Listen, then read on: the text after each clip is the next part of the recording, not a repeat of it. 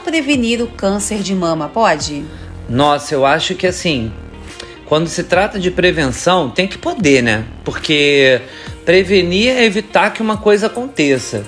E uma coisa dessa, como o câncer de mama, é, é, é muito sensível, porque não existe, não são só as mulheres, tá? A gente tem esse negócio de achar que só as mulheres têm câncer de mama.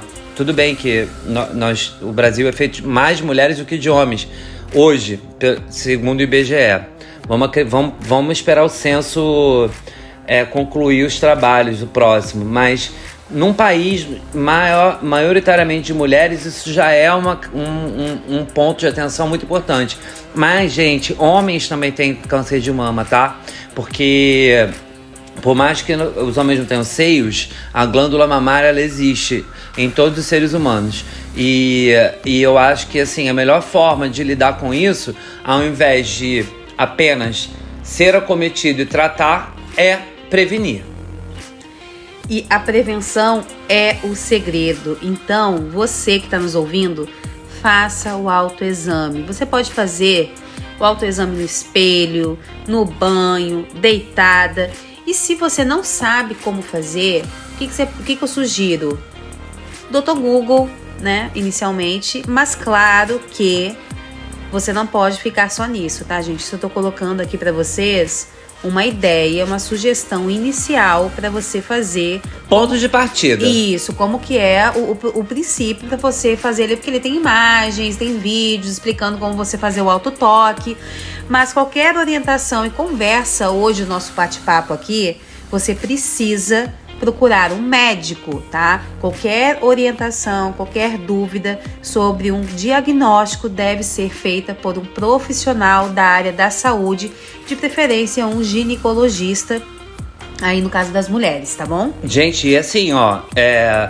Não tem essa de tocou no seio, achou um carocinho, ah, é um mioma, deixa pra lá. Ah, é não sei o que, vou tratar depois. Ah, tá pequenininho, não me interessa. Não viu na, no, no alto toque, ou mesmo, mesmo no, no toque do outro, se alguém, alguém botou a mão no teu seio no, e, e, achou alguma, alguma coisa ali diferente e falou, pô, achei um negocinho diferente aqui, vê aqui só.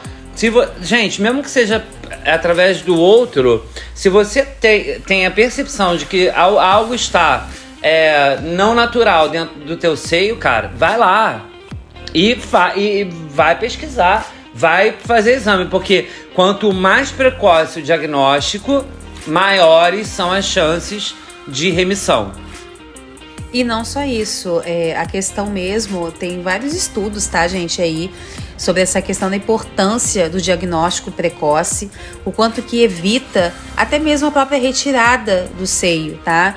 Então, as mulheres, nós mulheres, nós temos muito medo, né, vamos dizer assim, é, receio, a questão até porque querendo ou não pode afetar e muitas mulheres afeta sim a autoestima feminina, mas o principal de tudo é a prevenção. Então assim, de acordo com a Universidade de Charles da República Tcheca, elas, eles constataram que 38% das mulheres que fazem uma atividade física têm menor chance de desenvolver um tumor nessa região. Então, você que está ouvindo a gente aqui e já ouviu, inclusive, o nosso episódio anterior sobre as outras campanhas, lá nós pontuamos novamente a importância da atividade física e da boa alimentação. Que é a base de tudo, pelo que eu tô vendo. Agora, é, é muito legal começar outubro, Ediane, falando sobre, sobre essa campanha do Outubro Rosa, do câncer de mama, porque é, a gente pensa que não, até assim, ah, isso não vai acontecer do meu lado, na minha família, com pessoas que eu amo ou comigo, mas é, muitas vezes o, o destino prega peças, sabe, com a gente. Eu mesmo participei de um processo desse de identificação, tratamento e cura de um câncer de mama numa, numa pessoa que eu amo demais e eu acompanhei esse processo do início ao fim.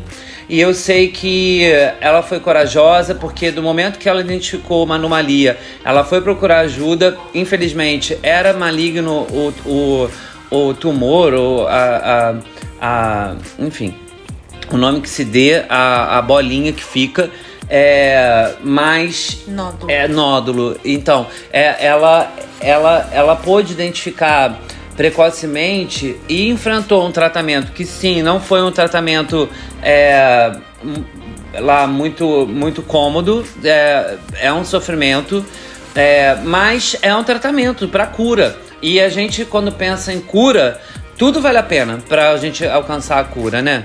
E não só isso, nós contamos aí com vários grupos de apoio de mulheres que passaram e que estão passando, por profissionais da saúde, sejam médicos, assistentes sociais, psicólogos que dão todo esse apoio. É, minha avó teve, e na época da minha avó não tinha grupos de apoio. Mas essa minha amiga que teve, que, que eu acompanhei aí o processo dela, ela virou a louca dos grupos. Ela ficava frequentando grupo de tudo quanto é tipo, até a galera que assim, ah, fulana nos deixou essa semana.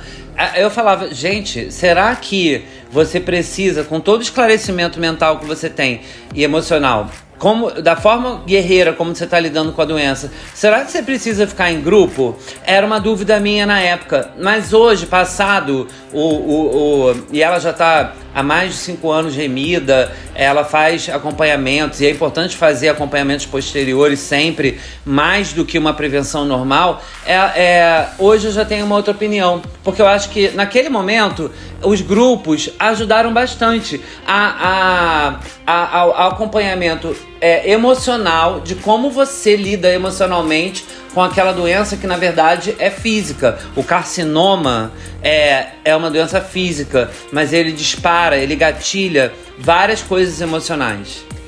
E olha só, é o segundo tipo de câncer que mais comum no Brasil e no mundo, tá? Acomete mais de 2 milhões de pessoas em todo o mundo. Então Nossa. Então não é brincadeira, é algo que precisa sim ser conversado também, que precisa ser feito o exame e principal, como o Eduardo colocou aqui no início, dos sintomas e que eu trouxe também do autoexame. E quais seriam esses sintomas, né? Eu não sei se você que está aqui ouvindo a gente conhece quais são os principais, né? Você sabe, Edu, por exemplo, algum sintoma que pode sintoma, ter no corpo? Sintoma não, mas eu sei de. É, fala do sintoma que eu vou falar do que eu sei sobre a causa, o que pode causar. Um nódulo conhecido como um caroço, um ver, uma vermelhidão na pele, pequenos nódulos nas axilas ou no pescoço, uma saída de líquido anormal pelos mamilos, dor na mama ou no mamilo, inversão do mamilo, inchaço em toda ou, ou na parte da mama. Gente, então, isso daí já, já bota assim. Claro que o autoexame tem que ser feito independente de você estar tá com sintoma ou não.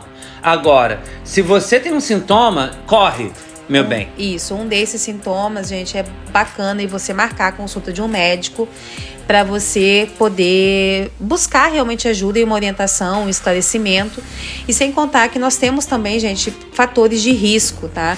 mulheres acima de 50 anos. Isso, que, era, que eu ia falar da causa. Por exemplo, é, mulheres que é, têm a primeira menstruação muito cedo, mulheres que não têm filhos após os, até depois dos 30 anos, é, pessoas que têm casos na família pretéritos. Então, assim, é, eu, isso eu tô ligado, porque é, são coisas que, que escapolem ao nosso controle, mas que podem ser é, vetores ou causas prováveis para você desenvolver aquela patologia. E mais uma vez aqui, ó, a obesidade sobrepeso após a menopausa, sedentarismo e inatividade física. Então, atividade física, de novo, Agora, eu, assim, para terminar esse assunto, Ediane, eu, eu, eu queria dizer, gente, que é o seguinte: é, é, tem muita gente diagnosticada com câncer de mama, sim. Só que o câncer de mama é um dos, dos tipos de câncer que tem uma taxa, uma probabilidade de você curar que é uma das maiores. Então, assim, é se você não fosse tratar, é desleixo, é desleixo. É, se você não prevenir, é desleixo. E a gente não pode ter desleixo com a nossa saúde, né, gente? Não, não pode. Não tem como ter. E nós precisamos nos cuidar. E eu, Eduardo, eu sou a psicóloga Ediane Machado. Eu sou Eduardo Maciel, artista faladeiro. Porque aqui nesse podcast a gente pergunta. E você responde!